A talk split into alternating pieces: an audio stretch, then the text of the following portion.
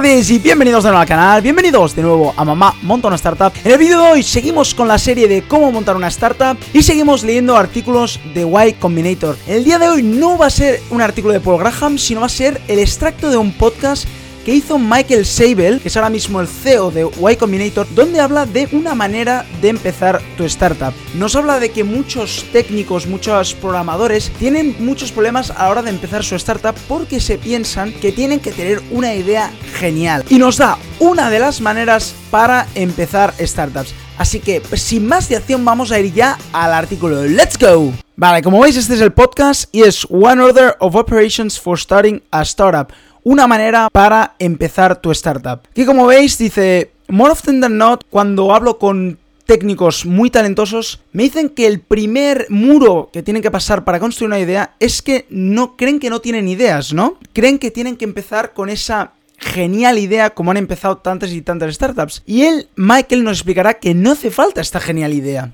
Es, si tienes esta genial idea, nos pone, porque el, que le hace la entrevista es Justin Khan, que es el fundador de Twitch, y de que en su caso querían crear un reality TV y sí que crearon Justin.tv, que después se convirtió en Twitch. Pero nos quiere hablar de otra manera de ver esta teoría de la genial idea y por si no tienes una genial idea, otra manera de empezar una startup, ¿no? Dice que esta guía o estos pasos que nos da no es obviamente para ya hacer una billion dollar company, sino que es para pasar de no tener ni idea y tener las ganas de empezar una startup a poder construir un MVP, un minimal viable product y lanzarlo y ver si funciona o no, ¿no? Obviamente nos recalca que no es la única manera de llegar a un MVP, no es la única manera de empezar una startup, obviamente, o a lo mejor no es la mejor manera, pero ha visto que muchas startups de Y Combinator esta manera es la que ha funcionado, por lo tanto nos explicará cómo Michael Sebel recomienda una manera de empezar una startup, ¿no? Dice que aquí es donde él empezaría. Dice, ¿tienes algún problema en tu día a día? ¿Tienes algún problema que de verdad te apasione de tus hobbies, de, tu día a día, de tu vida? Dice que si eres joven, pues de la escuela, de tu universidad, y si eres mayor, pues de, de, tu esposa o de tu marido o de tus amigos o de tu día a día, ¿no? Si tienes algún problema que te apasione, que de verdad te pase o que hayas visto que pasa, que te apasione encontrar una solución. Entonces, a partir de ahí, ese problema lo tienes que marcar y es ese problema el que vas a solucionar, ¿no? Dice, para los de Airbnb, su problema, como ya vimos en cómo empezó Airbnb, uno era que no tenían dinero, no tenían dinero para pagar el alquiler. Entonces empezaron a pensar ideas y se dieron cuenta que habían convenciones de, en San Francisco que gente no se podía quedar a dormir. Entonces es cuando les llegó la idea de que gente viniera a dormir en sus colchones de, de aire, ¿no? En su casa. Aquí nos pone, some problems seem important and impactful at the beginning and others feel like trivial toys. Algunos problemas parecen muy importantes y otros parecen simplemente que es un juguete trivial, ¿no? Que no, es, no de tanta importancia. Pero en su caso él ha visto los dos tipos de problemas valer billones de dólares, o sea que las compañías han funcionado muy bien. Así que no te preocupes si tu problema parece no tan importante, ¿no? Dice, una vez hayas decidido ese problema, como te he dicho, enmárgalo y será el problema que le encuentres solución. Y aquí nos ofrece una solución que es que encuentres amigos para brainstormear, para empezar a decir ideas las que se te pase por la cabeza. Pero nos da recomendaciones a la hora de dar ideas. ¿Por qué?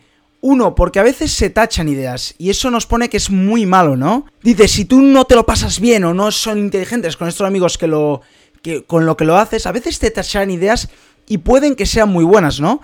Puede que los amigos con lo que lo hagan pueden tener este problema o puede que no, pueden que simplemente les guste tener ideas y sean gente con muchas ideas y entonces te ayudarán muchísimo, ¿no? Dice, when someone is fun to brainstorm with, instead of rejecting potential solutions as they are said aloud, they riff on the solutions and improve upon them. Dice que obviamente si vas con gente inteligente o con gente que no tiene prejuicios, no, no, no te viene a tachar ideas, Dice que a veces no te tachan ideas, pero que incluso las mejorarán. O sea, que alguna idea que suena absurda, que mucha gente la descartaría, ellos la pueden mejorar o pueden interesarse por esa idea, ¿no? Sí, dice que si escoges los amigos o la gente adecuada, puede que eso sea el inicio de tu startup, ¿no? Incluso nos pone aquí que si ves que esa chispa con tu agente, que ellos también están interesados en solucionar el problema, a great brainstorming can often not only provide you with an idea, no solo darte una idea, sino darte socios, sino darte cofundadores y que con esos amigos que empezaste a pensar ideas, como los de Airbnb, sean finalmente tus socios con los que hagas la empresa. Vale, nos dice que a partir de aquí, una vez hayáis encontrado esa idea, dando un brainstorming y diciendo ideas desde muy inteligentes hasta la más absurda que se os ocurra, y elijáis una idea, aquí es el momento más importante para que la chispita se convierta en fuego, ¿no? The spark turn into a fire. Es el momento en ver esa idea, plasmarla y construir y lanzar un mínimo producto viable. Como ya explicamos en el vídeo de qué es un MVP, es el producto más pequeño o más mínimo o el que requiera menos esfuerzo que te permita lanzar ya al mercado y ver el resultado y aprender más de si esa idea puede funcionar para solucionar tu problema. Dice que a veces necesitas muy pequeño software, o sea que no necesitas ni saber mucho de programación y que incluso para eso sirve Google, o sea que no pone no pague rápidamente a un informático o que tengas la necesidad ya de contratar a un informático para que te haga la solución, sino que a veces necesitas trabajar mucho menos y construir algo mucho más mínimo que te permita ya ver resultados. Para entonces sí que a lo mejor construir encima de este MVP, pero a veces si pagas y te das cuenta que este MVP no funciona, habrás gastado dinero inútilmente. Nos pone de ejemplo que la primera versión de Airbnb dice no tenía ni una feature, no tenía ni mapa, no tenía ni perfiles, ni mensajes, ni podías pagar. Y básicamente ellos se referían como Airbnb Lite, Airbnb Bed and Breakfast, como lo vimos, Lite, o sea, la primera versión, ¿no? Y que la construyeron en menos de un mes. Como vimos en el artículo de Haz cosas que nos calen de Paul Graham, nos pone que es perfecto si en estas primeras fases tienes que hacer cosas manuales, que no sea todo automático, que parezca tecnológico. Si tienes que hacer cosas manuales como el backend, no pasa nada. En este momento tú quieres ver si el problema se puede solucionar y una vez veas que esa solución es la correcta, entonces escalarás a partir de ahí, ¿no? Básicamente nos pone, una vez esa idea tenga usuarios, tendrás tu primera startup y verás que tu idea es la solución a ese problema. Aquí nos pone que una vez tengas el MVP tenemos bastantes artículos que nos enseñan. Obviamente en el canal, en las siguientes series de cómo montar una startup, vamos a seguir explicando qué hacer más allá del MVP, qué hacer una vez tengas los primeros usuarios, vamos a explicarlo en esta misma serie. Por lo tanto, acordaros de suscribiros al canal y dar la campanita y si tenéis algún artículo que os guste, dejarlo en comentarios. Más allá de esta primera manera de cómo empezar una startup, nos pone dos maneras que es muy fácil que falles. Nos explica que obviamente hay counterexamples. Hay gente que ha empezado de estas dos maneras que se fallan y lo ha hecho bien. Obviamente hay gente que ha empezado de mil maneras. Hacer una startup no hay una guía, es muy complicado hacer una guía. Hay gente que ha empezado de todo. Hay mucha gente que dice que no, no empieces con amigos y Zuckerberg y Bill Gates lo hicieron, ¿no? Entonces hay muchas maneras de empezar una startup, no hay una guía. Pero obviamente nos pone que es tan arriesgado hacer una startup y tan complicado que si ya empiezas haciendo cosas que la mayoría de veces fallan, es más fácil de que falles. Entonces te recomiendan no empezar de esta manera, ¿no? Las dos, los dos ejemplos de fallos que nos dice es come up with an idea and then pitch investors, ¿no? Básicamente nos dice que muchos, muchos emprendedores lo que hacen es tener ideas e irles a pitchear directamente a los inversores.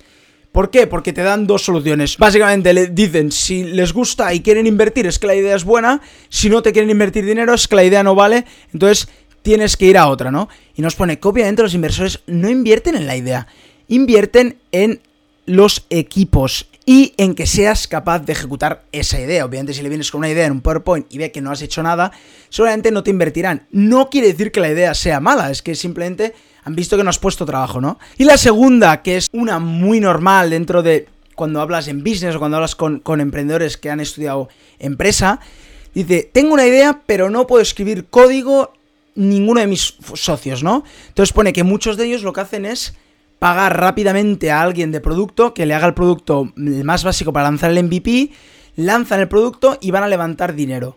¿Qué pasa con eso? Dice que muchas veces los inversores te mirarán y dirán, este es un producto muy técnico, you're building a tech startup y ninguno del equipo es tecnológico. Entonces, ninguno del equipo ha estudiado computer science o es informático. Entonces, claro, no se creerán que tu equipo lo pueda desarrollar porque necesitarás mucha tecnología detrás. Y pone que la barrera para la inversión es muy elevada, entonces el equipo tiene que ser muy potente. Dice que obviamente hay casos, pero que en su experiencia tienes que tener una atracción por 10 para que no, miren si tienes algún programador o no y que se confíen de verdad en el producto, ¿no? Y por otro lado nos dice que muchas veces cuando externalizas el servicio de que te crean un producto, no estarán tan motivados como si de verdad los haces socios, ¿no? Si, si creas, si buscas un socio que sea informático, ¿no? Y bueno, pues hasta aquí el artículo de hoy de Michael Seibel, que nos explica una manera de empezar startups que es muy buena y seguramente no es las mejores, o sí, no lo sabemos porque es muy difícil empezar una startup pero nos da unos pasos para poder empezar a tener ideas, ¿no? Y empezar tu startup. Y bueno, espero que os haya gustado el vídeo, si es así, acordaros de darle un buen like y acordaros de suscribiros a mi canal. Y como cada día, nos vemos mañana con otro vídeo. ¡Chao!